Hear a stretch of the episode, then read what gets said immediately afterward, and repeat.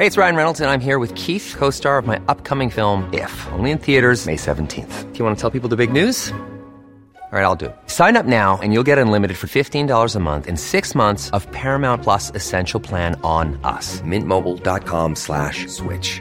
Upfront payment of $45 equivalent to $15 per month. Unlimited over 40 gigabytes per month. Face lower speeds. Videos at 480p. Active Mint customers by 531.24 get six months of Paramount Plus Essential Plan. Auto renews after six months. Offer ends May 31st, 2024. Separate Paramount Plus registration required. Terms and conditions apply if rated PG.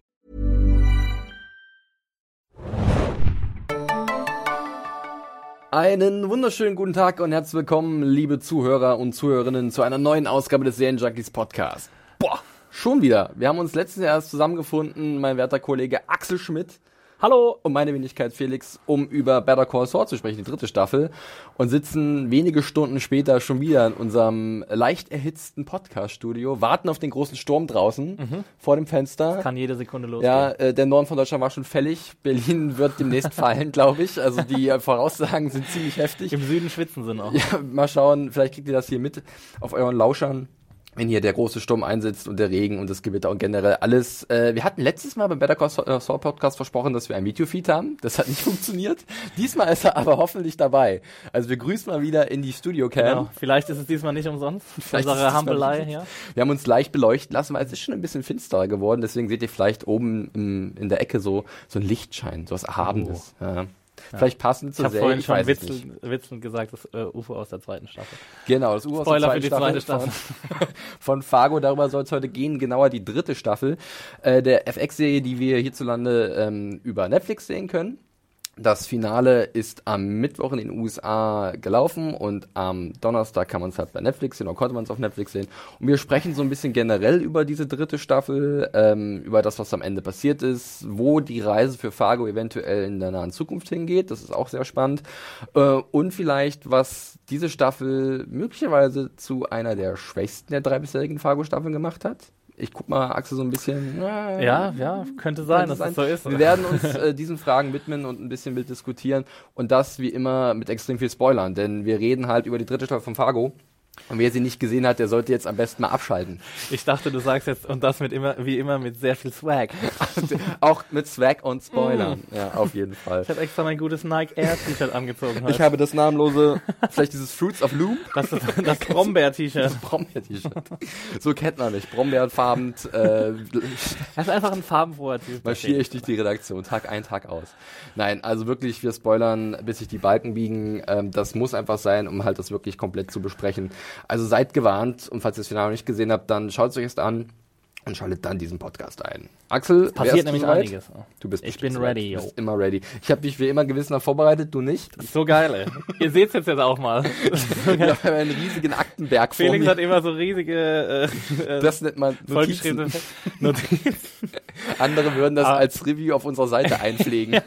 Zwei DIN A4 Seiten, das ist eigentlich so eine Review-Länge, ja. naja. Nee, Gut. aber es ist äh, sehr vorbildlich. Ja, äh, Und ohne deine Vorbereitung würde ich ja auch ziemlich in verlorenem Posten stehen. Das ist nett, dass du das sagst, aber ich glaube, wir würden es auch so, so hinbekommen. Also, legen wir los mit unserer Besprechung zu Fargo Staffel 3. Nachdem wir in der ersten Staffel äh, im Jahr 2006 durch Minnesota gewandert sind, in der zweiten Staffel eine Reise in die Vergangenheit begangen haben, ins Jahr 1979, wenn ich mich nicht täusche, Ja. sind wir jetzt im Jahr 2010 angekommen. Wir haben wieder eine neue Geschichte in diesem Fargo-Universum. Es dreht sich wieder alles um... Äh, Gewalt, um Kleinkriminalität, große Kriminalität, um skurrile Charaktere, die irgendwie miteinander interagieren. Und wir wissen eigentlich oft nicht viel über die, erfahren für Episode, Episode mehr über sie und versuchen irgendwie durchzusteigen durch diese verrückte Geschichte. Und sie haben bessere Namen als je zuvor. Sie haben bessere Namen als jemals zuvor. Noah Hawley hat natürlich wieder, äh, war wieder federführend, der Showrunner von Fargo und auch der sich das Ganze mal ausgedacht hat. Er hat dieses Mal für die dritte Staffel wirklich einen beeindruckenden Cast versammelt, ähm, mit äh,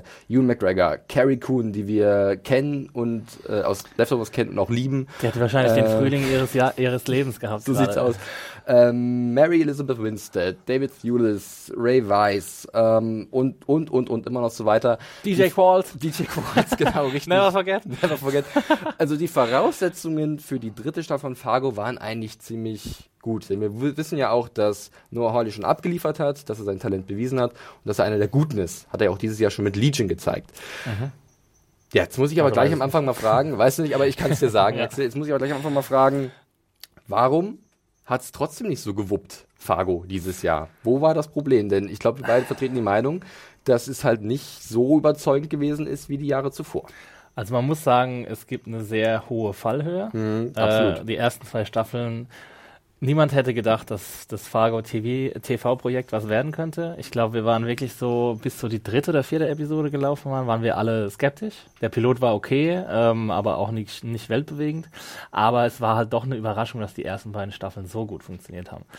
Ähm, man kann das wahrscheinlich teilweise auf das Genie von Noah Hawley zurückführen und vielleicht auch deswegen sagen, dass die dritte Staffel, wo er weniger krass die, die Finger drin hatte, also auch immer noch Executive Producer, viele Episoden äh, geschrieben, bei vielen Episoden Regie geführt, aber Bei einer sogar gesungen. bei einer sogar gesungen, genau. Also den. Abs äh, Abspannsong gesungen. Was macht Hawley eigentlich nicht? Er schreibt ja auch Bücher, ne? Ja. Also es ist, ähm, es ist krass. Ich weiß nicht, ich, ich komme mir selbst manchmal so vor, bei meinem Job, der jetzt äh, nicht so äh, einnehmend ist wie den Showrunner von der, von der FX. Ach was. Falls ihr euch gewundert habt, Leute. Nee, aber ähm, ich komme mir ja manchmal so vor, als hätte ich keine Zeit. Aber wie der das macht, das ist einfach, das ist Wahnsinn, wo er die Ja. Zeit hernimmt. Keine Ahnung. Auf jeden Fall, um zurück äh, auf den Punkt zu kommen, äh, er hat dieses Jahr hat er sich so ein bisschen zurückgezogen, auch weil er ja Legion hat, eine andere Serie, äh, bei der äh, Showrunner ist und ich glaube auch vieles geschrieben Ja, hat. absolut. Ähm, das ist so wirklich sei, irgendwie seinem Geist entsprungen und äh, hat sicherlich auch einiges an seiner Kreativität irgendwie abgezapft für dieses Jahr. Und äh, ich glaube, da hat er es halt ein bisschen schleifen lassen einfach. Und man hat es auch gemerkt, so ähm, es ist alles so ein bisschen bekannt, die Figurenkonstellation ist bekannt, das Setting ist ja sowieso bekannt, weil es immer im gleichen Setting spielt. Aber ähm, ja, so man hat halt am Anfang vor allem gedacht, so ja, er hat so Versatzstücke genommen von den früheren beiden Staffeln und hat die jetzt halt einfach durcheinander gemischt und ähm, hat so den Fargo-typischen Dialog draufgeklatscht und hat die Schauspieler mal machen lassen. Also wir werfen ihm jetzt Bequemlichkeit vor. Direkt Ja. mitten in sein Sorry, Gesicht Noah. Hawley. nee, nicht nur ihn, er hat es auch Ja. anderen Leuten gegeben, die vielleicht weniger talentiert sind. Ich meine, das ist, das ist ja, ist ja auch möglich. In den ersten beiden Staffeln hat er, glaube ich, so gut wie alle Episoden geschrieben. Ich glaube, in der zweiten weniger als in der ersten, aber in der ersten hat er, glaube ich, wirklich jede Ja. Episode geschrieben. Und ich meine, das ist halt schon, wer hat das noch gemacht? Nick Pizzolato bei True Detective, da war auch nur die erste Staffel gut. Ähm, und äh, ja, deswegen glaube ich zumindest, dass es, dass es so ein bisschen an der Überforderung von Noah Hawley liegt äh, und dass er halt gesagt hat, okay, ich mache jetzt Legion, da habe ich vielleicht ein bisschen mehr Bock drauf, das will ich erstmal starten lassen, da will ich erstmal dafür sorgen, dass es am Anfang Erfolg hat und dann mache ich Fargo. Und außerdem hat er ja auch nach den letzten beiden Staffeln immer gesagt von Fargo, dass er vielleicht nicht unbedingt weitermachen will. Ja. Was er jetzt auch wieder gesagt hat. Äh, du sprichst da einen sehr wichtigen Punkt an, den ich, also von dem ich auch ausgehe, dass wirklich Legion bei ihm halt einen ganz großen Faktor gespielt hat in diesem Jahr oder auch in der Vorbereitung zumindest, ähm, dass das ein neues Projekt gewesen ist, wo er wirklich viel Energie investiert hat und äh, dass halt Fargo, die dritte Staffel, da so ein bisschen leidtragend dann war davon.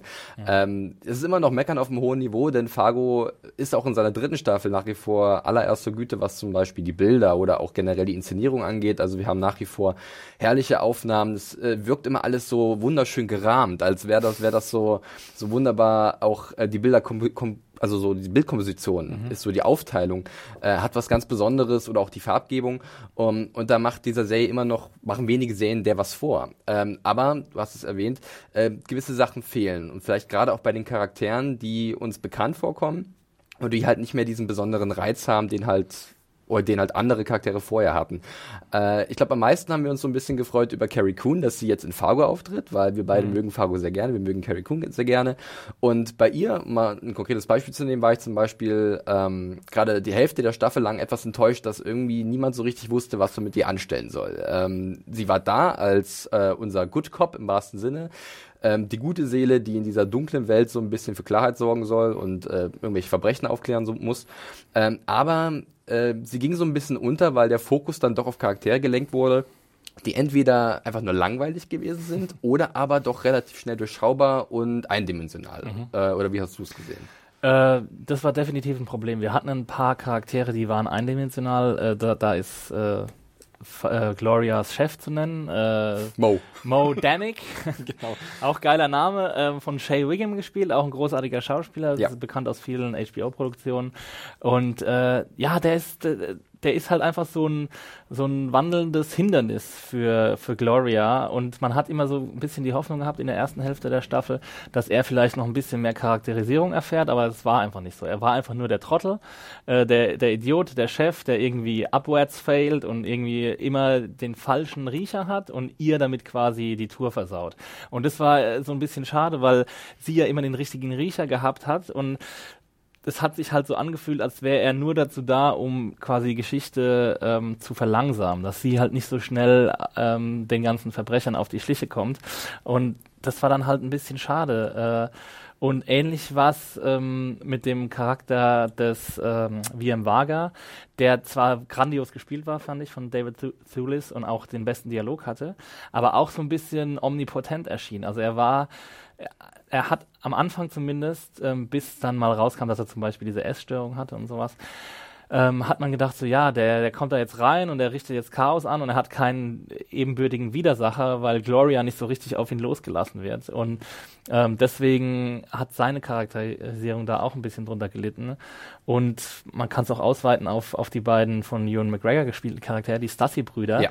die auch am Anfang fand ich es noch witzig, dass sie so Idioten waren, aber nach der vierten e Episode war mir es dann halt auch irgendwie zu langweilig. Es hat irgendwie gereicht, dass wir irgendwie in ein, zwei Folgen gesehen haben, wie die ticken und äh, dass sie halt wirklich keine ebenbürtigen Gegner sind für ja. wem auch immer, also weder für Vaga noch für Gloria, wenn es dann darauf ankommt. Und ähm, dass irgendwann dieses, dieses Hin und Her zwischen diesen beiden Idioten, ich nenne sie einfach mal so, ja verbraucht ist. Das halt, es, es reicht, wenn du es kurz irgendwie erklärst, also wenn du halt da wenig Zeit investierst. Wir verstehen das schon, wir sind nicht dumm, wir können uns das irgendwie schon denken.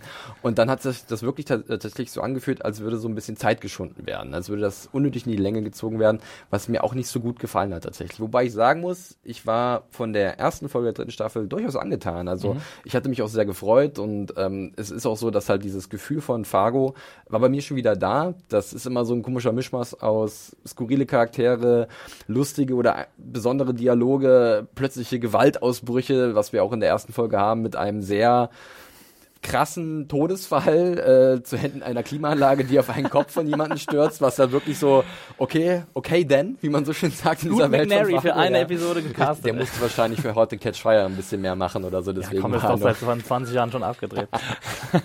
nee, da war ich dann wirklich wieder so ein bisschen drin, aber danach war etwas Sand im Getriebe und der ging auch nicht so schnell wieder raus. Und ich finde gut, was du gerade gesagt hast zu äh, Vaga, seiner Omnipotenz, so ein übermächtiger Charakter, dem halt nichts ähm, entgegen zu zu, also dem man nie, nichts entgegengeben konnte irgendwie. Ja. Er war halt, er war halt nicht aufzuhalten. Und das ist immer so ein bisschen deprimierend oder ein bisschen frustrierend, wenn man das so sieht. Ich meine, für mich war es so eine Mischung bei ihm aus Melvo aus der ersten Staffel und ein bisschen Mike Milligan aus der zweiten. Mike, Mike Milligan hatte da auch die besten Dialoge gehabt. Mhm fantastische Monologe.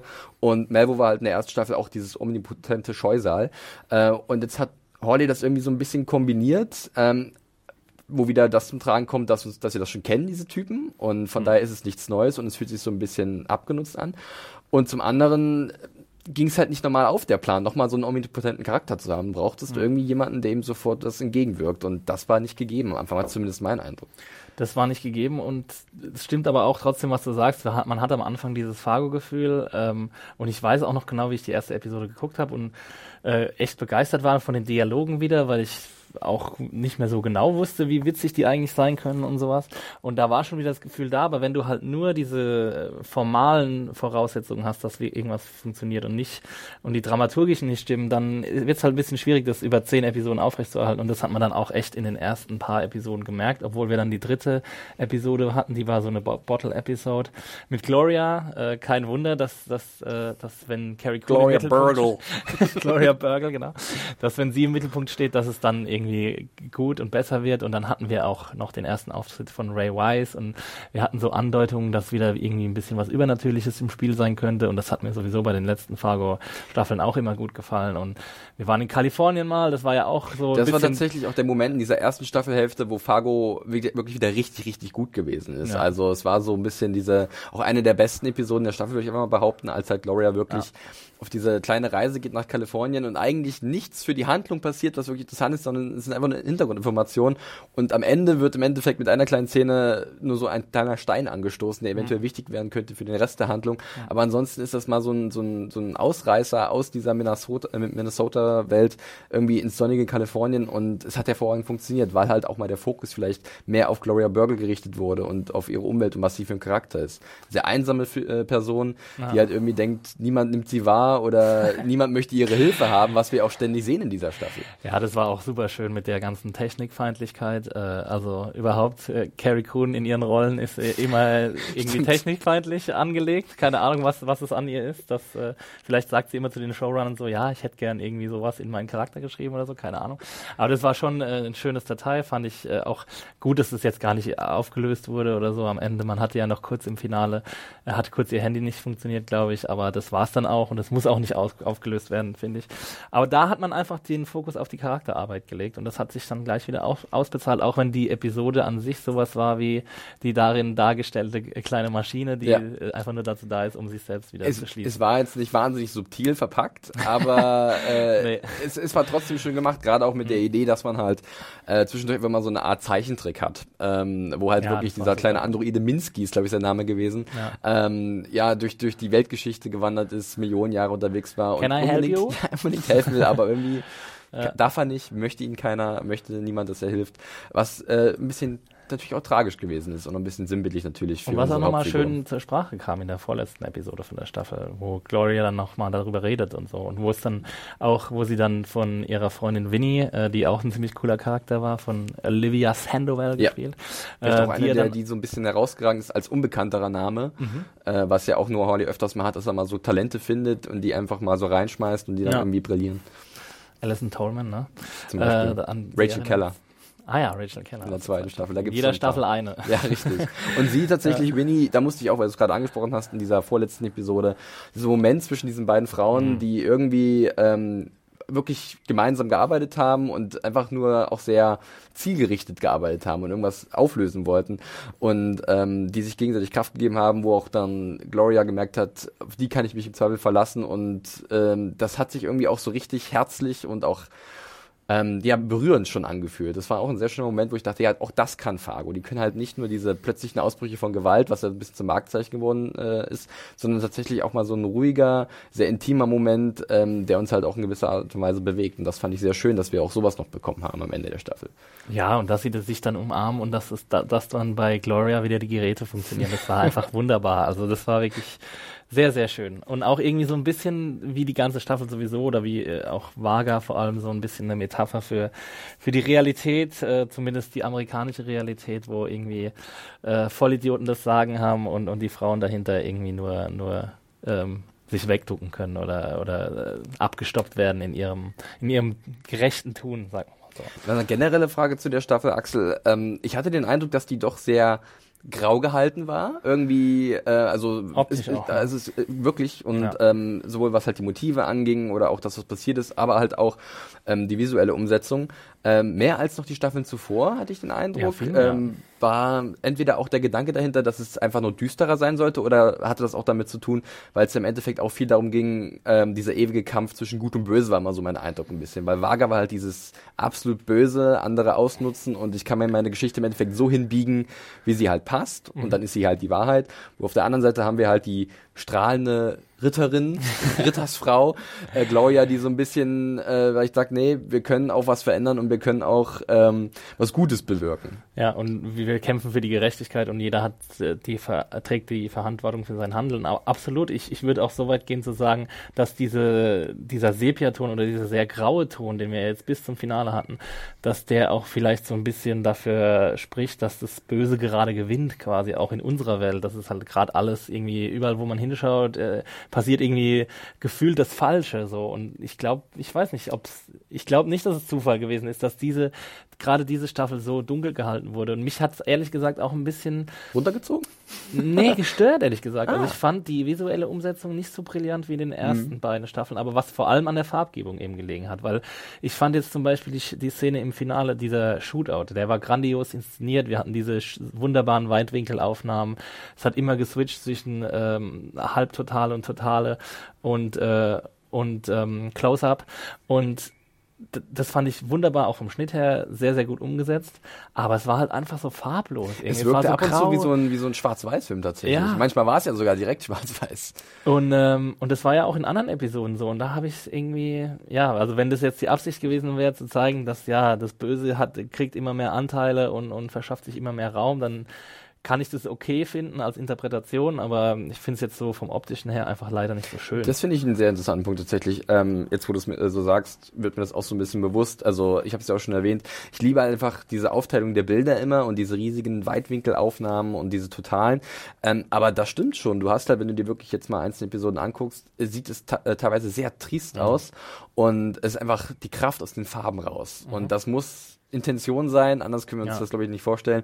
Ähm, aber das kann natürlich auch so ab und zu ein bisschen ähm, die, die, die Lebendigkeit der Bilder äh, oder die Lebendigkeit der Bilder nehmen irgendwie. Und das ist dann vielleicht etwas anstrengender, irgendwie das, das äh, sich anzuschauen. Wo wir gerade schon bei ich meine, die Jacke von äh, Nicky Swango, Ja. die war so geil und die gab es anscheinend auch schon in vier anderen Serien ja, oder absolut. so. Bei Catastrophe habe ich sie auch gesehen, glaube ich. Ah, genau, Äh, stimmt. Sharon Horgan hat die auch hat sie auch getragen. Ja, ja, ich habe irgendwo einen Tweet gesehen, dass so die, die Jacke der Saison oder so. Aber gib mir doch die Jacke in geiler Farbgebung und nicht so irgendwie in so So schwarz-weiß. Platz und so. Bah. Ja. ja.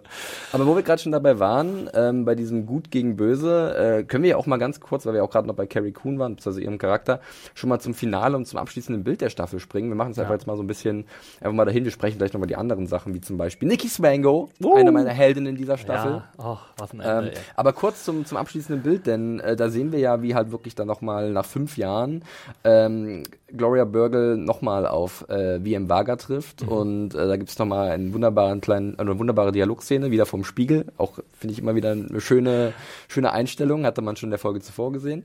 Und ähm, das ist nochmal so ein, so ein, wer gewinnt jetzt? Welche Seite gewinnt jetzt? Gewinnt Mhm. halt Vaga, der sagt, ich komme damit weg, mit allem, was ich getan habe, ähm, kein Problem, ich komme Mhm. hier raus. Äh, das Böse wird im Endeffekt triumphieren, um das Ganze einfach runterzubrechen. Und Gloria ist sich aber genauso sicher, nein, ähm, das Gute wird obsiegen. Und dann sehen wir halt wirklich nur diese Tür und warten darauf, was passiert und wir erfahren es nicht. Und das fand ich eigentlich einen sehr coolen äh, Abschluss, denn ist, äh, Noah Hawley, und das hat er auch in einem Interview gesagt, überlässt es dem Zuschauer zu entscheiden, glauben wir jetzt daran, dass wirklich mal das Gute triumphiert oder sind wir so verdorben und pessimistisch und so niedergeschlagen zu sagen, ja, dieser Typ wieselt sich wieder irgendwie raus und kann weiter seinen Schabernack treiben, Leute ausnehmen wie Weihnachtsgänse, was ja mit Emmett Stussy passiert ist und es wird sich nichts ändern. Ja, also ich fand es auch ziemlich äh, brillant gelöst. Ähm, ja, das offene Ende, das viel zitierte offene Ende.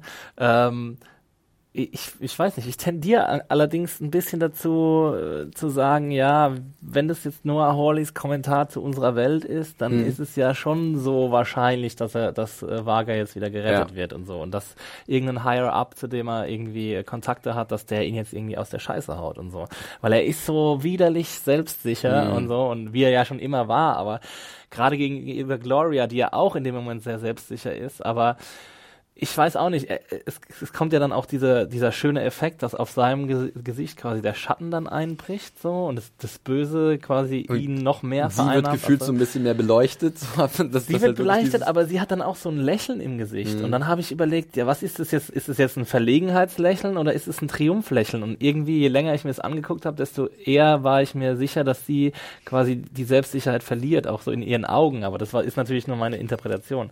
Keine Ahnung, ob das wirklich, ähm, ob das wirklich so stimmt. Also weiß natürlich Ja. niemand, ob es stimmt, weil, weil wir Das keine muss Ende ja haben. irgendwie jeder jetzt für sich selbst entscheiden. Ne? Genau.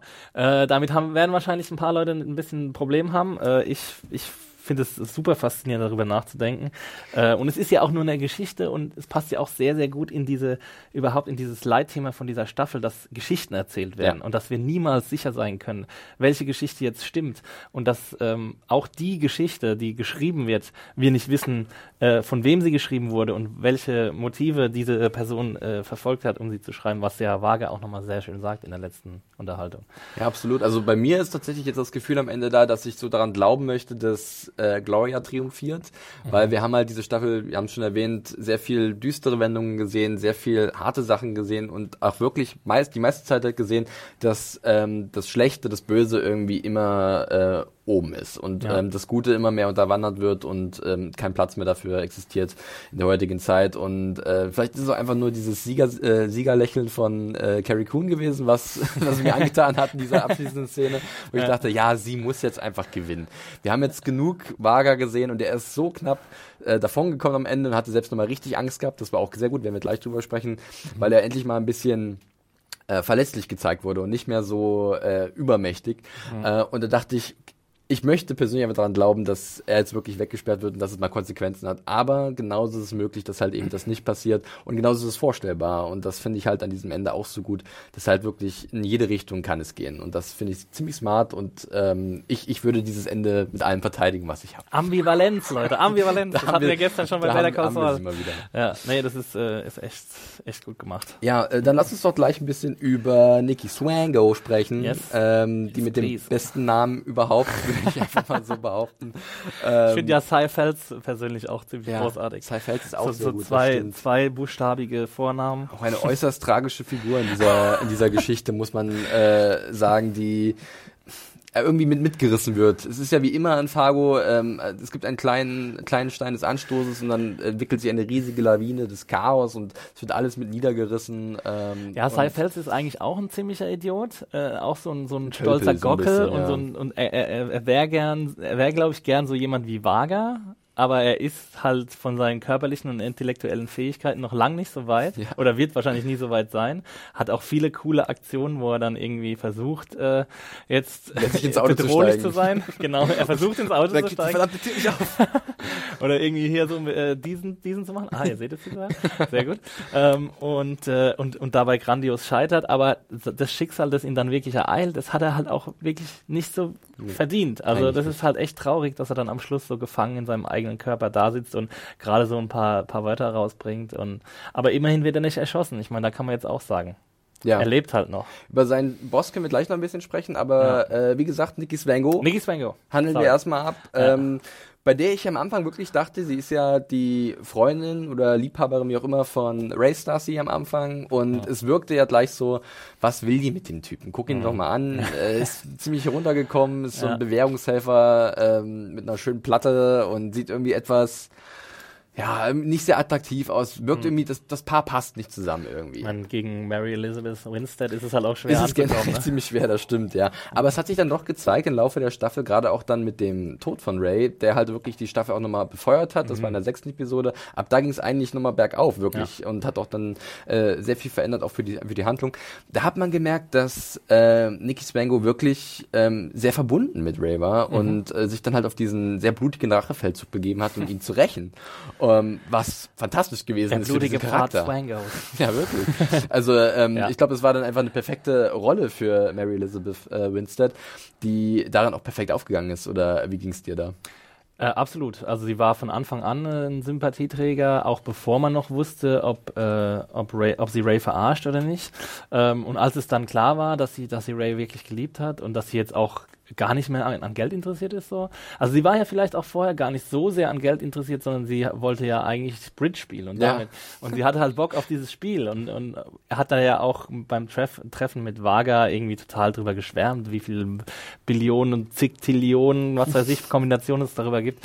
Ähm, aber das, das hat sie natürlich nochmal sympathischer gemacht, dass sie dann, äh, dass sie dann Ray verloren hat und um ihn wirklich getrauert hat und sich dann auf einen Rachefeldzug begeben hat. Und ähm, ich meine, ich dachte ja eigentlich sowieso, dass sie am Ende von der sechs war das, glaube ich, äh, stirbt, ähm, als sie so he- heftig verprügelt Ja. wurde. Ähm, Fünf aber oder sechs war das, ja. Genau, aber dass, dass sie sich dann nochmal retten kann, ähm, das war schon gut zu sehen. Und dass sie jetzt dann am Schluss so als, als Big Badass quasi auftritt, das war schon grandios. Da war auch äh, echt die, die Musik, der Musi Musikeinsatz sehr, sehr cool. Ähm, Aber darüber habe ich noch einiges, einige Loblieder zu singen tatsächlich bei dem Musikeinsatz. Peter und der Wolf. äh, ja, und ähm, genau, also das, da, daraus haben sie schon, äh, schon, schon das Beste rausgeholt.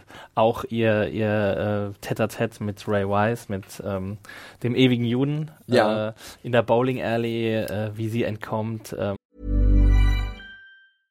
Ready to pop the question? The jewelers at BlueNile.com have got sparkle down to a science with beautiful lab grown diamonds worthy of your most brilliant moments. Their lab grown diamonds are independently graded and guaranteed identical to natural diamonds, and they're ready to ship to your door. Go to BlueNile.com and use promo code LISTEN to get $50 off your purchase of $500 or more. That's code LISTEN at BlueNile.com for $50 off. BlueNile.com code LISTEN. Vor, vor Goran Bogdan, wie heißt der Juri? Juri äh, Garkin. Ähm, Gurka. Genau. Juri, Gar Juri Gurka. Ja, Juri Gurka, der Typ aus dem Prolog, ne? Aus Ja. der ersten Folge. Was Ja. auch ein interessanter Ja. Beginn war auf jeden Fall. Wir fangen irgendwie an im Ostdeutschland, Jahre 1988, Silvester. Groth. Einige kennen ihn wahrscheinlich aus vielen Filmproduktionen ähm, aus Deutschland und auch international. Und der verhört einen, der nicht Juri Gurka ist, aber es ist ihm egal, denn es geht hier um eine Geschichte und äh, nicht um Lügen oder irgendwelche Märchen. Ja, genau.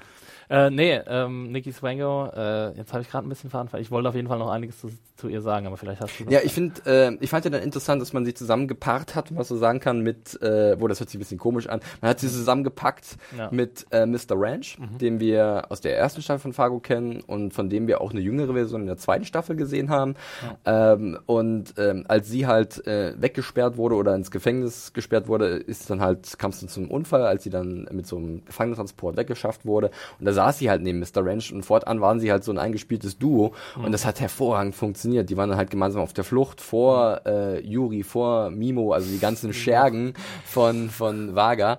Und das hat er dann auch, und von DJ Quartz, der den Charakter Golem gespielt hat. Jeder, der weiß, wie DJ Quartz aussieht, der hat da definitiv keinen Golem vor seinem inneren Auge. Aber es war trotzdem irgendwie eine interessante Besetzung. Und dann fliehen sie halt ähm, äh, in dieser hervorragenden Episode, die ich auch sehr stark fand, die achte, äh, durch den Wald. Und die war auch so ein bisschen schwarz-weiß eigentlich mehr gehalten. Es war extrem blutig und hart. Und da sah gab es halt auch aus, diese aber Bowling. es hätte besser aussehen können. da kommt er wieder. Ja, ich fand's gut, dass es mal so dunkelweiß war. Und also immer diese, diese krassen Kontraste irgendwie. Ähm, und da gab's halt dann noch diesen, diese Szene, von der du gerade gesprochen hast, in, in dieser Bowlingbahn.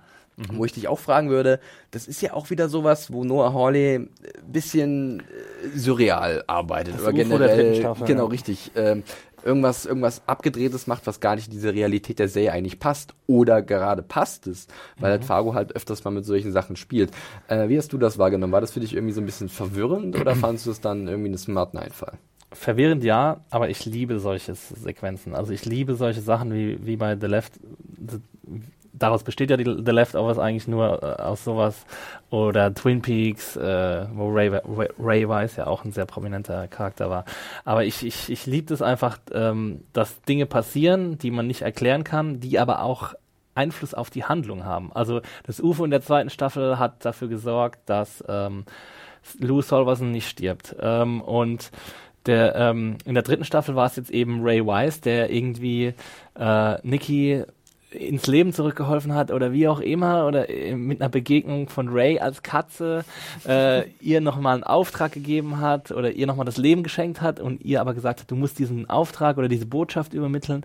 Und ähm, ja, war sie im Zwischenreich, war die Bowling irgendwie Purgatory? Und was bedeutet dieser Auftritt von Ray Rice oder seinem Charakter für die dritte Episode, wo er ja auch schon auftritt, wo man auffragt, da- wo Ja. er halt in der Bar auf Gloria trifft? Genau. War das auch so eine übernatürliche Szene oder haben die einfach nochmal denselben Schauspieler genommen, weil es gerade sich angeboten hat? Es ist halt wirklich extrem schwer zu definieren, Ja. aber davon geht irgendwie was aus, irgend, irgendeine Besonderheit. Also ich glaube, er hat auf jeden Fall den gleichen Namen. Ja, Paul Moraine ist es, Genau. glaube ich. Ja. Von daher kann man sich schon denken, dass, aber er ist vielleicht auch so ein, äh, so ein äh, Gänger zwischen den Welten. Also er ist vielleicht, er kann vielleicht auf der Erde äh, wandeln und kann aber auch in irgendwelchen Zwischenreichen Aber kannst du dir vorstellen, dass das Leute abschreckt eher oder dass die halt dann sagen, nee, das ist Ja. mir jetzt zu viel und das, das ist nicht mehr das, was ich gewohnt bin, weil wenn wir uns an die erste Staffel erinnern, da war zwar äh, Lorne Melville in gewisser Art und Weise auch übernatürlich, Ja. weil er Dinge getan hat, die eigentlich nicht menschenmöglich sind, Ja. äh, aber das war glaube ich schon das, das höchste der Gefühle und die zweite hat es dann ein bisschen auf die Spitze getrieben mit diesem UFO, was du gerade schon erwähnt hast und in der dritten haben wir es jetzt wieder. Ähm, vielleicht fühlen sich manche, die gerade mit der ersten Staffel sehr verbunden sind, jetzt noch mehr auf die Füße getreten und sagen so, nee, sorry, das ist mir jetzt zu viel. Ja, das kann ich, ich kann es nicht nachvollziehen, aber ich kann es anerkennen, keine Ahnung. Also Ich respektiere es ein ich, wenig. Ich respektiere es ein bisschen. Also ich kann es, ja, ich kann es nicht verstehen, also warum man nicht dann bereit ist, seine Fantasie walten zu lassen, weil ich finde, Fargo war nie eine Serie, die jetzt wie äh, The Wire oder so krass in der Realität Ja. verhaftet ist oder in Breaking Bad, wo alles, äh, wo nichts Unrealistisches passieren darf, weil sonst wird es quasi die restlichen Episoden schlechter machen. Das, das fand ich war Fargo nie. Fargo hat schon von Anfang an, der Film auch, den Disclaimer gehabt, äh, this is a true story und äh, jeder wusste, dass es Bullshit ist. Ja. Ne? Und deswegen ist es, passt es für mich einfach wunderbar und man denkt drüber nach, man diskutiert darüber, äh, man, man hat vielleicht äh, den Ansporn, dann irgendwie sich äh, darüber zu belesen, was der ewige Jude ist, was der, äh, was der für eine, für eine ähm, religionswissenschaftliche ähm, Rolle spielt. Und das finde ich einfach einen Mehrwert. Ich finde, das, das kann eigentlich nichts kaputt machen.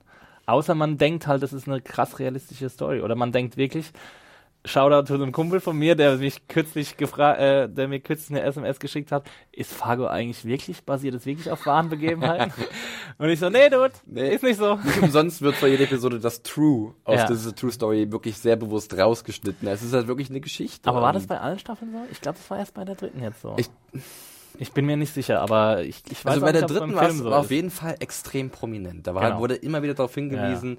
Äh, Aber das war auch das, im- Sta das Staffelthema. Ne? Genau, das Ja. war halt wirklich auch so ein bisschen, und darauf wird immer wieder eingegangen. Äh, Vaga äh, bespricht das nochmal konkret zwischendrin in der Staffel, Ja. ähm, wie Geschichten entstehen und dass halt Wahrheit äh, extrem relativ und äh, zu biegbar Ja, ist. dehnbar. Dehnbar, so rum, genau. Und dass es halt wirklich extrem subjektiv ist und ähm, dass man Leute Sachen glauben kann, die halt nie wirklich äh, geschehen sind. Und ähm, das gibt dann, glaube ich, auch so ein bisschen der Serie ihre Legitimation, sowas auch zu machen. Ja. Und dann auch so ein bisschen diese Grenzen zu sprengen der Realität. Und das fand ich auch super, dass das in dem letzten Gespräch nochmal vorkam, als er irgendwie das russische Sprichwort äh, the, the past is äh, Uncertain oder so. Genau. Ja. Oder ja genau. So ungefähr. Und, äh, und Was Gloria an dann sagt, erstmal ein bisschen absurd ist, weil die Vergangenheit ist passiert wir können Ja. eigentlich sagen, was passiert ist. Aber können wir es wirklich oder wurde die dann so geformt, Genau. wie wir sie jetzt wahrnehmen? oder ist sie nur in unseren Erinnerungen so, äh, also ist, gibt es nur unsere Erinnerungen und, und das, was wirklich passiert ist. Das ist ja auch immer echt eine Diskrepanz. Und, ähm, und Gloria äh, callt es aber dann quasi. Also sie sagt dann einfach so, I don't think that's a real thing oder sowas. Und das fand ich so super, weil es einfach nur so auf den auf den Punkt gebracht hat, dass das Vaga, der hat ja auch oft so ähm, Beispiele aus der Geschichte genommen, die es gar nicht gab. Also der hat die, die ganze Zeit Bullshit erzählt. Das ist halt einfach so sein sein Mantra. Äh, so hat er einfach äh, operiert. Und dass sie dann nochmal sagt, so, nee, ich glaube nicht, dass das stimmt und sowas, das fand ich einfach so perfekt charakterkonform. Das war echt sehr, sehr schön gemacht. Ähm, jetzt haben wir gerade ein bisschen über Nikki Swango gesprochen und ähm, sind auch da einer Meinung, dass ähm, sie definitiv eine der besten Figuren dieser Staffel Ja. gewesen ist. Äh, gut ausgearbeitet, hat eine schöne Entwicklung auch dann durchgemacht, gerade auch mit dem Tod von Ray, wir hatten es vorhin schon erwähnt, in der Mitte der Staffel. Ähm, aber ich hatte ja auch vorhin auch schon Ray erwähnt und, und Emmett hatten wir auch schon ab und zu mal, mal erwähnt.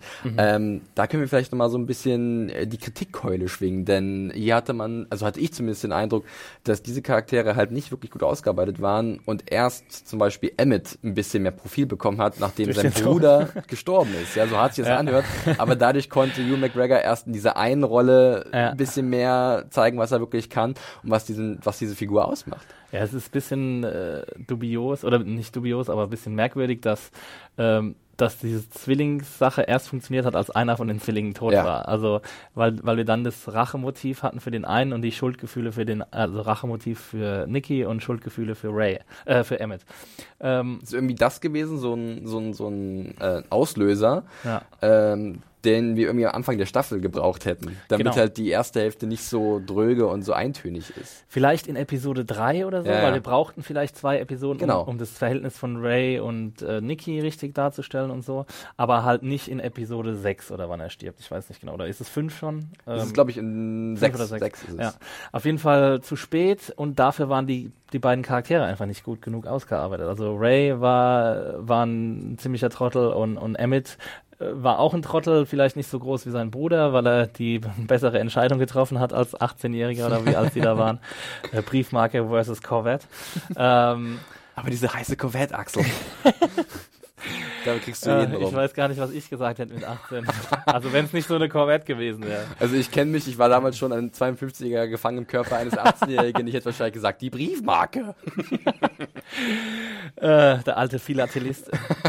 ähm, Ja, aber, aber ja, das war, das war, vielleicht war das, waren die beiden der größte, neben Modemic, äh, der größte Schwachpunkt in dieser Staffel. Also ähm, sie hatten halt auch keine so richtige Eigenschaften, wo man hätten sagen können, ah, der ist ja doch, doch ganz cool irgendwie. Der eine hatte halt seine Firma, wo übrigens auch alles grau war, was irgendwie auch nicht so geil aussah. Und der andere hatte seine, seine rote Corvette. Ähm, und das war halt ein bisschen dünn. Ja, einfach. fand ich auch. also Ähm, da gab es nicht genug Futter, um irgendwie diese Bruderbeziehung ähm, spannend oder auch so zu gestalten, dass wir halt wirklich mit einem der beiden wirklich mitfiebern. Ne? Also Ja. mir ging es auch sehr früh so, dass mir beide ziemlich egal gewesen sind Mhm. äh, und ich mich dann mehr für die Charaktere in ihrem direkten Umfeld interessiert habe. Sei es halt Nicky Swanger oder Cy Fels, ähm, weil der auch eine Besonderheit hatte. Ähm, Ja. Und äh, da sind dann eher die vermeintlichen Hauptfiguren ziemlich untergegangen. Was ein bisschen eigenartig war, weil ich weiß nicht, es war, sie haben ja so eine Rolle eingenommen wie zum Beispiel Martin Freeman in der ersten Staffel. Ja. Äh, als äh, Lester Nygaard war es, glaube ich, ne? Ähm, der im Endeffekt, wenn der einen Zwilling hätte, dann wäre das fast, also man hätte, es war wie so ein Lester Nygaard Charakter, bloß halt aufgeteilt in zwei Personen.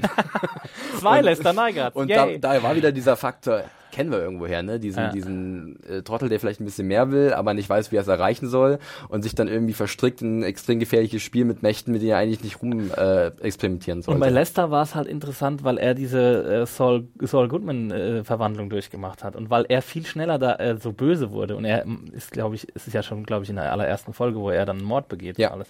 Und ähm, und das war halt dann irgendwie interessant, ihn so beim Abrutschen in dieses Böse und oder beim Aufschließen dieses bösen, dieser bösen Schublade in seinem Herzen oder was auch immer ähm, zuzusehen. Das fand, das war halt interessant. Aber die beiden hatten ja außer ihren Bruderstreit hatten sie ja keine Entwicklung so richtig. Und die Entwicklung kam dann wirklich erst, als äh, als ähm, als sich Ray umgebracht hat, was ja auch eine ziemlich coole Szene war. Also eine ziemlich äh, tragikomische Szene. Ja, aber Ähm. irgendwie passend für diese beiden Volldeppen, die irgendwie, die sich ihre Briefmarke hin und her schieben und dann im Zuge dessen geht der ganze Rahmen zu Bruch und, ja, und, und Emmett kann auch nichts machen, weil er so schockiert ist oder so. Da haben sich, glaube ich, auch viele aufgeregt unter der Review, dass, dass, äh, dass Emmett einfach nur dasteht ne? Ja. und halt irgendwie äh, so ohnmächtig. Guckt, total schockiert guckt und, und einfach nichts machen kann. Äh, was aber auch wieder dafür spricht, dass er, obwohl er ja eigentlich ein Anpacker ist, der so eine Firma hochgezogen hat, ne? aber ja, weiß ich nicht. Das war alles ein bisschen weird. alles ein bisschen weird. Ja. Äh, wie ging es dir denn eigentlich, wenn wir noch mal ein paar, über ein paar Nebenfiguren sprechen wollen, ähm, bei den beiden Gehilfen von Vaga, ähm, die ja so ein bisschen so, äh, ich, hat sich so ein bisschen nach Gimmick angefühlt. Ja. Wir haben den, den stummen Baby Driver Mimo, ja, der halt gut. immer so Kopfhörer drin hat und dabei ja. Auto fährt. Ähm, dann haben wir den, den sehr brutalen und ähm, auch irgendwie ja, wirklich, der, also eigentlich gab es so zwei Wölfe, irgendwie war, Ja. wurde Vaga immer so ein bisschen als der große böse Wolf dargestellt, aber Juri war so sein Juri Unterwolf. hatte die Wolfmaske. Der hatte diesen komischen Wolf-Aufsatz, Ja. genau. Ähm, äh, wie fandst du deren beiden oder deren Funktion, wie würdest du die bewerten? Ähm, ja, also sie waren, sie waren nicht mehr als ein Gimmick. Sie haben ja auch keine Lines gehabt so richtig. Ähm, Wobei ich bei Juri am Ende so ein bisschen das Gefühl hatte, da wird noch etwas ergründet irgendwie bei dem Charakter. Aber äh, führst das führst mal weiter. ja, ja, stimmt. Wir hatten dann in der ähm, in der Szene mit ähm, Paul Moraine hatten wir dann so ein bisschen ein Eintauchen in seine Vergangenheit und was er was er angestellt hat so und, und die ganzen Leichen, die äh, die seinen Weg gepflastert haben, die dann auch aufgetaucht sind. Ähm, das war dann ganz okay. Ähm, aber ansonsten hat, waren das eigentlich Non-Charaktere. Ja. Also die waren einfach nur dazu da. Das waren hyperkompetente Killer und äh, die waren dazu da, irgendwie losgeschickt zu werden und, und ihren Job zu machen, was sie größtenteils auch gemacht haben. Was dann cool war, war, äh, wie sie von äh, Nikki Swango zum Beispiel ausgetrickst wurden und Mr. Ranch. Ähm, und äh, und es war natürlich auch äh, teilweise diese Hyperbrutalität, die ist dann manchmal auch irgendwie ein bisschen sehenswerter. Da wird der innere Gore-Junkie angesprochen. ist ganz komisch, muss ich auch das Geständnis ablegen, dass das irgendwie bei mir dann irgendwas auslöst. Ähm, keine Ahnung, ob es so das Adrenalin ist oder irgendwie eine, eine Art, oh, jetzt passiert wirklich mal Ja. wieder was, was Extremes. Äh, ich muss aber auch zugeben, dass ich tatsächlich, dass dieses Gimmick bei mir teilweise ganz gut funktioniert hat. Ich weiß aber auch nicht genau, woran es liegt. Vielleicht einfach nur eine Inszenierung dieser beiden Charaktere oder auch einfach an dem, an dem Einsatz von Musik. Ähm, das, das, wir hatten es vorhin schon erwähnt, Peter und der Wolf, eine ganze Episode fängt so an, ähm, dass halt Charaktere irgendwelche, also zugeordnet werden zu diesem Ja. Musikstück. Ähm, übrigens erzählt von Billy Bob Thornton, was ich auch erst relativ spät noch mitbekommen habe, der auch nochmal einen kleinen kleine Rückkehr feiert ins Ja. Fargo-Universum. Ähm, und dann haben wir auch zum Beispiel bei Yuri oder generell ganz oft in dieser Staffel irgendwelche kosakischen Männerchöre und, und irgendwelche äh, klassischen Musikkompositionen, was ähm, ich extrem gut fand, weil es war, da war es wirklich was anderes, so war was Neues und es hat für mich auch ganz gut funktioniert mit den Bildern, die ich gesehen habe, hat mich dann irgendwie komplett abgeholt. Auch wenn ich wirklich das Problem sehe, dass als Charaktere Yuri und, und Mimo nicht so viel hergeben. Äh, wobei man natürlich auch diskutieren kann, ähm, zum Beispiel ein Hansi, der der große Gewinner war, eigentlich von den Charakteren irgendwie, oder eine coole, coole Figur in der zweiten Staffel. Ähm, wie viel Futter hatte der? Ja, der hatte ja seine Rückblicke in seine Kindheit und Jugend. Da, das ging dann, glaube ich, auch früher los. Das Da hatte ich auch einen anderen Zugang zu ihm. Ja. Also irgendwie, da war mehr da. Irgendwie, Und da es war halt auch eher so ein Sympathieträger. Ne? Die beiden sind ja eigentlich so das pure Böse. Ja. Was cool ist an ihnen, dass an ihrer Kompetenz, so dass sie halt wirklich, wo sie immer aufgetaucht sind. Zum Beispiel in der achten Folge war das, glaube ich, bei der Schlacht im Wald, Ja. als sie da äh, diese beiden Bogenschützen, äh, als da Juri hinten dran da, auftaucht. das war so wieder so übernatürlich so ein bisschen. aber so ein Gänsehautmoment. Aber das sind gute Momente Ja. einfach. Da muss man wirklich sagen, das ist gut inszeniert und das ist auch einfach ein cooles Gimmick, dass die halt die Möglichkeit haben, sich so lautlos anzuschleichen und dann aber auch das so machen. Weißt du, du musst ja erstmal so kaltblütig sein, dass du dich so, äh, dass du dich in den Nahkampf traust und nicht einfach Leute abschießt oder sowas. Und es reicht dann auch, dass wir nicht sehen, was dann passiert, sondern wir wissen einfach, Ja. okay, die sind dran und wir und wissen ganz genau, Szene, was wie jetzt er passiert. die Armbrust hat. Ja, Ne? voll- und das war, das, das war echt, äh, echt Und das macht sie noch so ein bisschen unheimlicher, ein bisschen ähm, unberechenbarer und auf jeden Fall auch gefährlich. Und ähm, deswegen, da ist wieder diese Faszination mit diesem Bösen so ein bisschen, Ja. was vielleicht auch so eine versteckte Botschaft irgendwie ist dieser Staffel. Dass irgendwie wir alle fühlen findet so ein bisschen, bisschen dazu hingezogen und ja, wir wissen, da ist Böses in der Welt und äh, es, es kann einen leicht korrumpieren. Es ist halt die Frage, ob man das zulässt oder nicht. Das einzige Mal, wo ich es zu viel fand, war, als sie Nikki verprügelt haben. Da habe ich Ja. echt gedacht, so, oh krass. Also das haben sie ja nicht gezeigt, aber allein die, äh, der, ähm, die Soundgebung in, dem, in, in der Szene, die war schon richtig heftig. Ähm, wo ich dann auch nicht verstanden habe, warum sie sie überhaupt am Leben lassen. Aber was dann wiederum cool war in der, im Finale, dass dann Nikki, als sie mit der Shotgun auftaucht, quasi den Sound hat von dem Jäger aus, Mhm. ähm, aus Peter und der Wolf, den, der vorher Juri vorgestanden war. Wo wir dann auch uns erahnen konnten, dass Juri vielleicht keinen Auftritt mehr hat. Generell war diese Jägerrolle für Niki auch fantastisch. Sie Ja. hat ja dann wirklich auch, hat es dann auch vage angesehen im Staffelfinale, der Typ hat Schiss gehabt Mhm. Ja. vor ihr. Der wusste ganz genau, oh fuck, meine Leute werden hier gleich abgeschlachtet und ähm, ich muss hier irgendwie Und er haut weg. aber auch au- ab ohne sie, ne? Ja. Er lässt dann Mimo zurück und Genau. alles und das war dann auch nochmal ein, ein guter Turn oder gute kleine Charakterzeichnung für ihn. Ähm, fandst du das Ende für Emmett irgendwie gerecht oder dachtest du dir, warum kann der jetzt nicht sein trauriges kleines Leben, nachdem allen, was ihm passiert ist, äh, in Ruhe zu Ende führen, wieder, wieder vereint mit seiner Frau, nachdem Ja, er es ist ja Trennung kein hatte? trauriges kleines Leben. Also er ist ja Stimmt, der hat sehr, irgendwo sehr 200 zufrieden. Millionen US-Dollar auf Genau. irgendwelchen Bankkonten. auf irgendwelchen ähm, Offshore-Konten. Ich gehe mal davon aus, dass er Zugriff darauf hat, weil das Haus, in dem er jetzt saß, das sah jetzt nicht unbedingt äh, ganz äh, günstig aus. So. Ja. Er hat seine Family, er hat seinen Kumpel Sein an seiner Seite, auch wenn er nicht ein bisschen ah, der arme Sai. Und, und er war ja schon sehr zufrieden da in der letzten Szene. Von daher, ähm, ich habe schon damit gerechnet, als er den Kühlschrank aufmacht, dass jetzt irgendwas passiert. Ähm, und so lange auf diesen komischen Pudding da guckt, was es war. Keine Ahnung.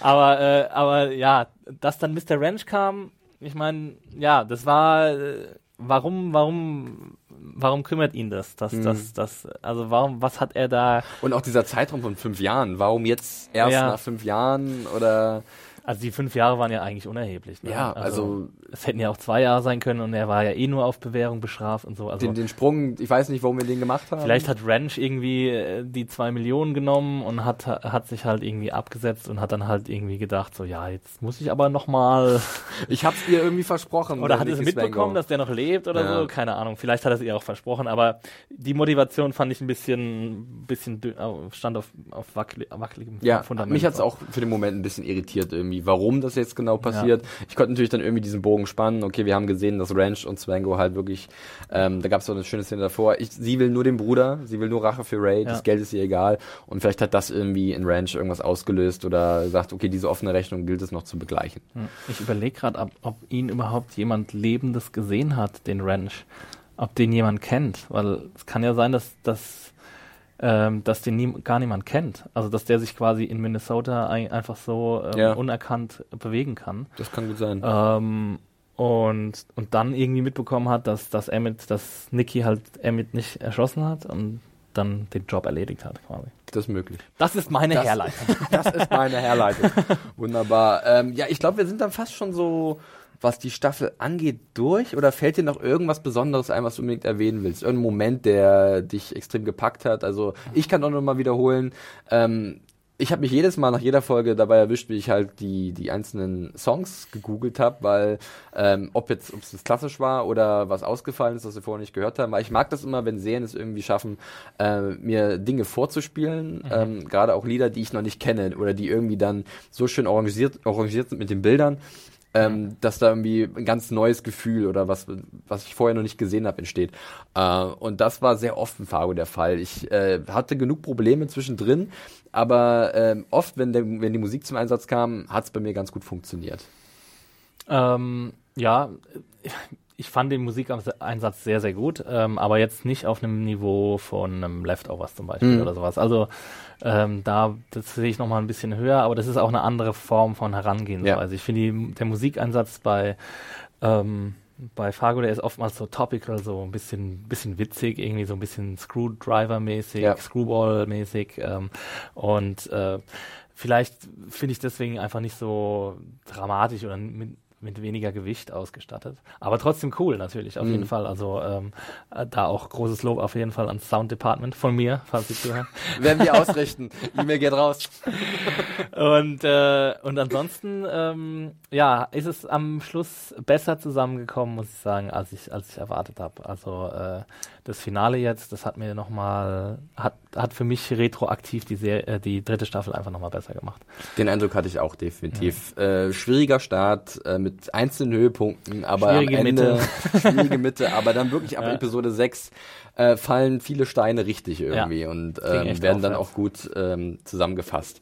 Ja, so viel zur dritten Staffel. Jetzt ist natürlich die Frage, wie geht's weiter oder geht es überhaupt weiter? Denn Noah Hawley hat vor kurzem bei einer Panel-Diskussion irgendwo in Texas gesagt, ähm, es kann sein, dass die dritte Staffel die letzte ist von Fargo, weil irgendwann gehen vielleicht auch ihm die Geschichten aus. Und ich habe auch jetzt heute noch ein Interview mit ihm gelesen, wo er gesagt hat, ähm, die größte Angst oder das größte Risiko besteht halt wirklich darin, dass man sich wiederholt oder dass halt einfach Ja. immer dasselbe erzählt wird.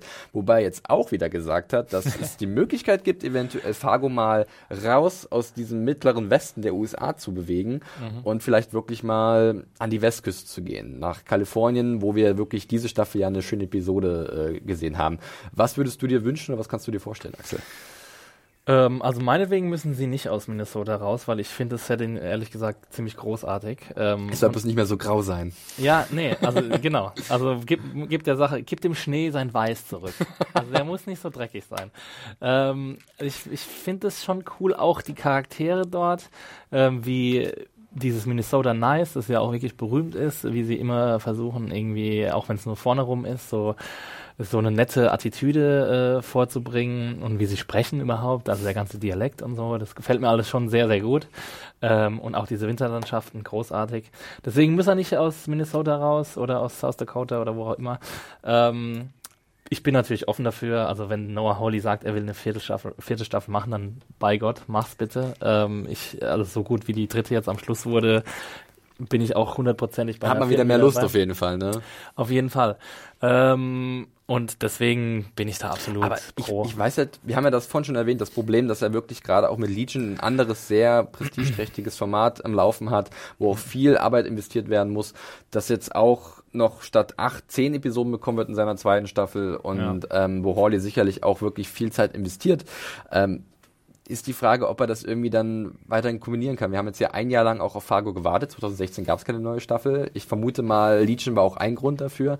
Ja. Ähm, jetzt wird man sehen, wie es dann im nächsten Jahr aussieht, ob Fargo vielleicht wieder eine kleine Pause macht. Ähm, ich weiß, dass Legion die Produktion von Vancouver jetzt, glaube ich, nach LA verlagert hat, wo ich mir vorstellen könnte, gut, wenn du schon mal da bist, dann nimm halt einfach die Fargo-Produktion mit und genau, einfach doppelt mach das einfach so äh, Ja. back to back so ein bisschen.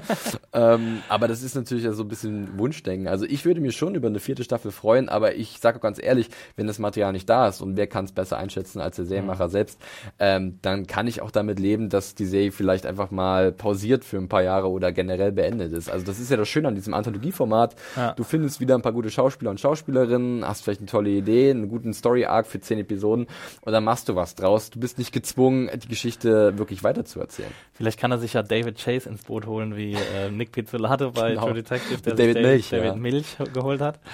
Äh, und, und dann so einen erfahrenen äh, oder noch erfahreneren Showrunner an die Die Seite Frage, stellen. wen könnte man, also ich fänd's auch spannend, ähm, ja, das wäre irgendwann eine spannende Frage, welche Showrunner könnte man kombinieren, die sich gegenseitig dann ergänzen? Ich habe letztens ein Interview gelesen, zum Beispiel auch zu Better Call Saul, da hat Peter Gould gesagt, ähm, weil irgendwie die Produktionsstätten von Better Call Saul und Fargo, irgendwie die, die, der Writers Room in L.A. waren irgendwie aneinander oder so, und da haben die mal miteinander gesprochen. Und da meinte halt Noah Hawley, seine Idee für Better Call Saul wäre, ähm, dass sie nie zeigen, wie er zu Saul Goodman wird, sondern er ist immer Jimmy. Und, und das wäre, das ist sei- seine Vision von Better Call Saul. Es wird nie diesen Punkt geben. auf ewig Wirklich. Ähm, und dann hört die sie einfach auf, ist immer noch Jimmy, noch nicht fest Saul Goodman. Mhm. Und ähm, wer weiß, ob vielleicht so jemand wie Vince Gilligan auch noch was dazu bringen könnte zu Fargo. Wobei es sieht schon gut aus. Was würde Ja. sich noch, noch, es wird wahrscheinlich noch minutiöser werden. Also das, kann, das ist eigentlich keine schlechte Kombination. Ich, ich denke, habe gerade bei Fargo oder bei Legion vor allem an, an äh, Brian Fuller noch so ein bisschen gedacht. Absolut, ja. der Wobei, ja so, so ein äh, Freund von so Dingern ist. ja, Brian Obwohl es Fuller, ein bisschen der, dunkler ist, ne? Ja, richtig. Legion düsterer. ähm, und Brian Fuller ist, glaube ich, noch mehr far out, wie Ian McShane ihn mal beschrieben hat, in einem Interview, mit, das ich mit ihm geführt habe. Also das ist wirklich, Brian Fuller ist so weit draußen mit seiner Vision.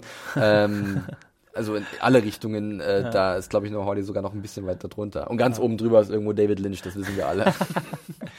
Ja, nee, sollen die alle mal ihr, ihr Süppchen kochen, äh, Genau. dann haben wir, haben wir jedes Jahr schöne neue Serien und ich meine, wenn jetzt nächstes Jahr kein Fargo passiert, dann soll es halt 2019 kommen und nächstes Jahr kriegen wir vielleicht eine neue Staffel True Detective oder irgendwas. Ich meine, wir, wir können ja gerade aus dem Vollen schöpfen äh, und vielleicht kommt irgendwas ganz Neues, man weiß es nicht. Ähm, Noah Hawley, lass dir Zeit, mach was Gutes draus. ja, ich glaube auch, wenn man ihm die Zeit und das Vertrauen gibt, dann äh, zahlt er das zurück. Da hat, glaube ich, FX einen ganz guten Deal mit ihm gemacht. Ja, ich glaube, die nee, haben auch irgend das- so einen, so einen längeren Deal, glaube ich, abgeschlossen. guten Mann ins Boot geholt. Ja. Auf jeden Fall. Gut, ja, das war's dann eigentlich auch schon mit unserer Besprechung zur dritten Staffel zu Fargo und Beyond, was da sonst noch so kommen wird. easy. Ähm, äh, ich denke, wir haben uns genügend ausgelassen. Ähm, ihr könnt uns ja schreiben, ob ihr mit unserer Meinung teilt oder ob ihr das ganz anders seht. Äh, ich habe es auch so ein bisschen, ich hatte den Eindruck, dass wirklich die Leute nicht mehr ganz so Nee. Es gefesselt sind auch ein von paar Fargo. Leute, die haben richtig vor ein Buch geschossen. Ja, ähm, das könnt ihr uns ja dann mal mitteilen, äh, wie es bei euch gewesen ist. Entweder über eine E-Mail, schreibt ihr einfach an podcast.serienjunkies.de oder ihr schreibt es äh, unter die Kommentare oder in die Kommentare unter äh, der News zu diesem Podcast oder aber Bei YouTube, bei YouTube. Hoffentlich. wenn wir da sind. Diesmal hat's Nobody funktioniert. knows. Ich zeig nochmal ganz aggressiv auf die Kamera. Wehe, du hast nicht funktioniert, du kleines Dreckstück, verdammte GoPro. Wir lieben dich. Wir lieben dich. Über alles. Mal gucken. Äh, oder aber, wie immer, könnt ihr natürlich uns auch direkt auf Twitter äh, erreichen und da uns schreiben, wie euch Fargo gefallen hat oder generell andere Serien. Äh, Axel, wo kann man dich denn äh, bei Twitter finden? Ad, Ad Max Steel, echt. Das offizielle Zeichen für Ad. Genau. Ad. Mich findet man auf Twitter unter dem Handle at John Ferrari. Ähm, ja, schreibt einfach oder lasst es bleiben, wie ihr wollt. Äh, Macht, was ihr wollt. Wir, wir sind da, wir sind immer erreichbar. Wir sind immer hier. Felix und ich in sitzen diesem immer an diesem kleinen- runden Und Tisch. es hat immer noch nicht angefangen mit Gewittern oder so. Ja, ich muss jetzt schnell heimfahren. Ne? Verdammt. äh, schauen wir mal. Ähm, Sonst werde ich nass. du Armer. Gut, wir verabschieden uns. Ich bedanke mich bei dir, Axel, für diesen kleinen Fargo-Talk. Ich bedanke mich auch. Ähm, War schön. Und wir hören uns bestimmt demnächst wieder mit ganz vielen tollen anderen Podcasts und tollen Videos auf YouTube. Abonniert unseren Channel. Oh, das habe ich lange nicht mehr gemacht. Nur mal die ganze, macht da drauf und äh, Spaß haben mit unserem Content. Ne? Ansonsten, wir hören uns. Bis demnächst. Tschüss. Tschüssi. Macht's gut.